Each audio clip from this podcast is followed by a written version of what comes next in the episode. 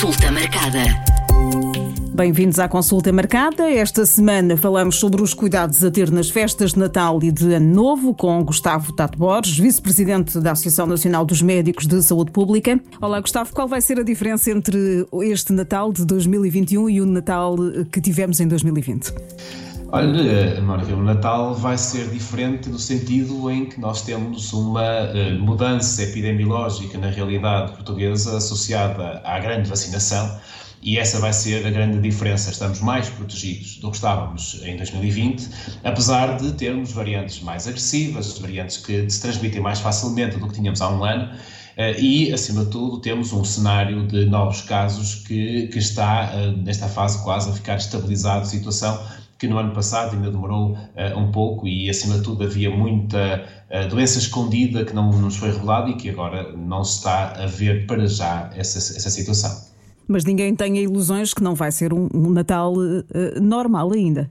Certo, não é um Natal normal, não será um Natal como em 2019. Será um Natal ainda com algumas contenções, com, algumas, com alguma necessidade de ter cuidados acrescidos para minimizar uma situação de aumento de casos dramático em janeiro e para que não haja associada a esta festividade toda uma, uma situação de, de registro negativo, nem de sobrecarga para o Serviço Nacional de Saúde, nem de chatice para, eh, ou de complicações para as famílias portuguesas. E, portanto, ainda precisamos de ter alguns cuidados, apesar de estarmos protegidos, apesar de termos também uma situação bastante diferente do que aqui era no ano passado. E é dos cuidados que vamos falar e vamos começar pelos cuidados que devemos ter antes das festas.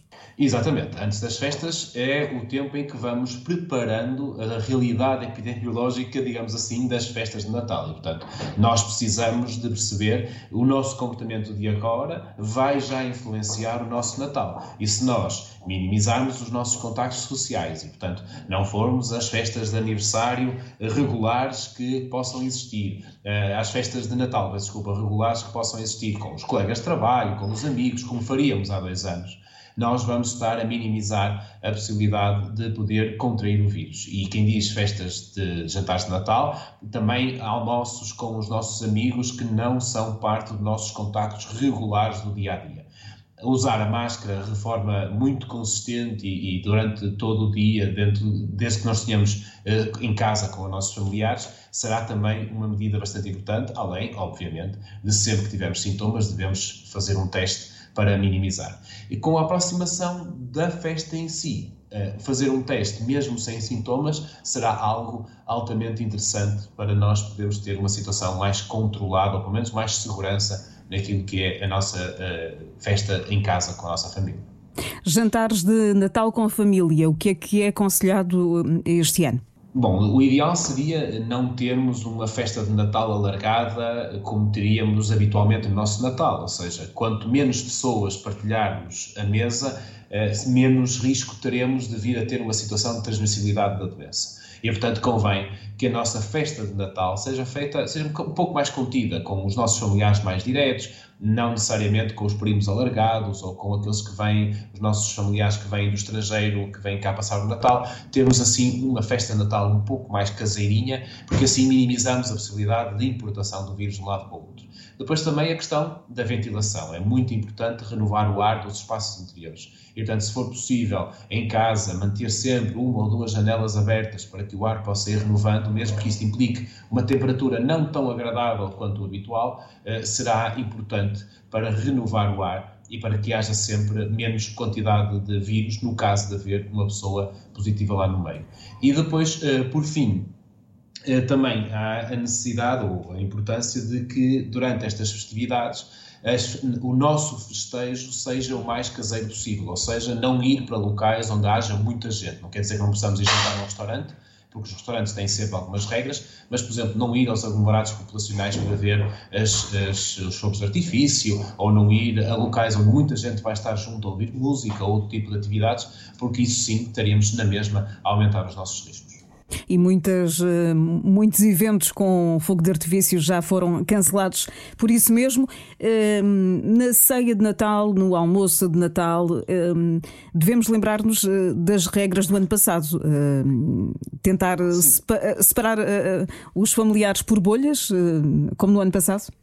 Sim, nós sabemos que as medidas que no ano passado foram recomendadas, ou seja, que cada agregado familiar ficasse junto a si próprio e um pouco mais afastado dos restantes, que se na nossa casa recebêssemos pessoas que não eram do nosso agregado familiar eh, próximo ou pessoas que eram visitantes regulares da nossa casa, pois que se calhar seria interessante usarem a máscara até se sentarem para comer e apenas retirar a máscara durante a refeição. Uh, pequenos cuidados deste género podem ser muito interessantes para também minimizar o risco durante a ceia de Natal e até mesmo durante a passagem de Ano Novo. Portanto, quanto menos eh, contacto tivermos com pessoas que não são do nosso agregado familiar ou que não são do nosso círculo mais próximo, regular, menos risco teremos.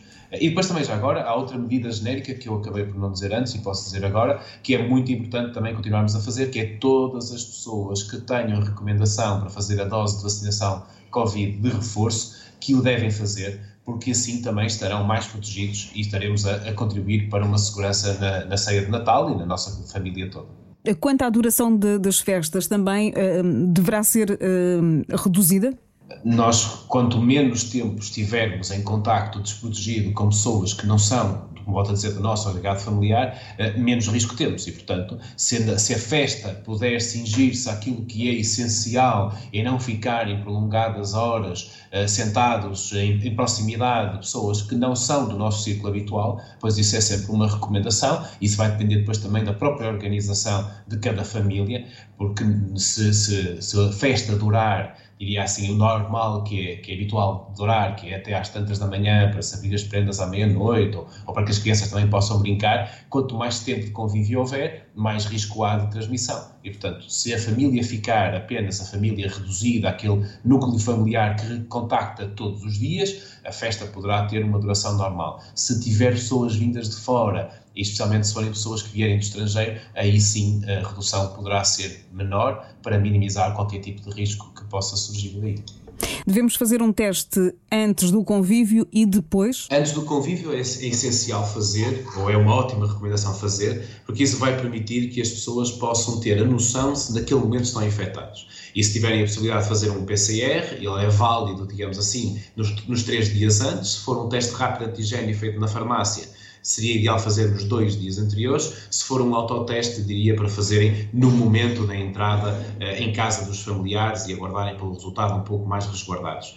Eh, e, e essa é sempre uma vantagem fazer antes. Fazer depois poderá ajudar a imediatamente identificar, ou de uma forma muito rápida, identificar possíveis casos positivos associados a estas festividades e assim minimizar que se espalhem uh, por outros agregados e por locais de trabalho ou por, por escolas. E, portanto, se houver essa possibilidade, fazer um teste antes e depois um teste depois é sempre uma vantagem. Quanto mais testes fizermos, mais depressa diagnosticamos, mais depressa isolamos, menos impacto temos na sociedade.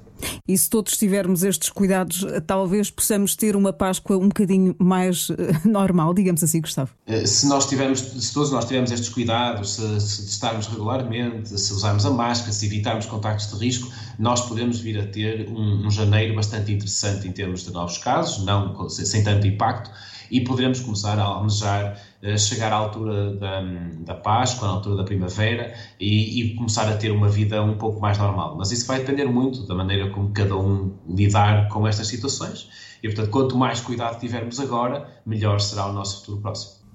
Consulta Marcada é um podcast sobre saúde em parceria com a Associação Nacional dos Médicos de Saúde Pública. Consulta Marcada.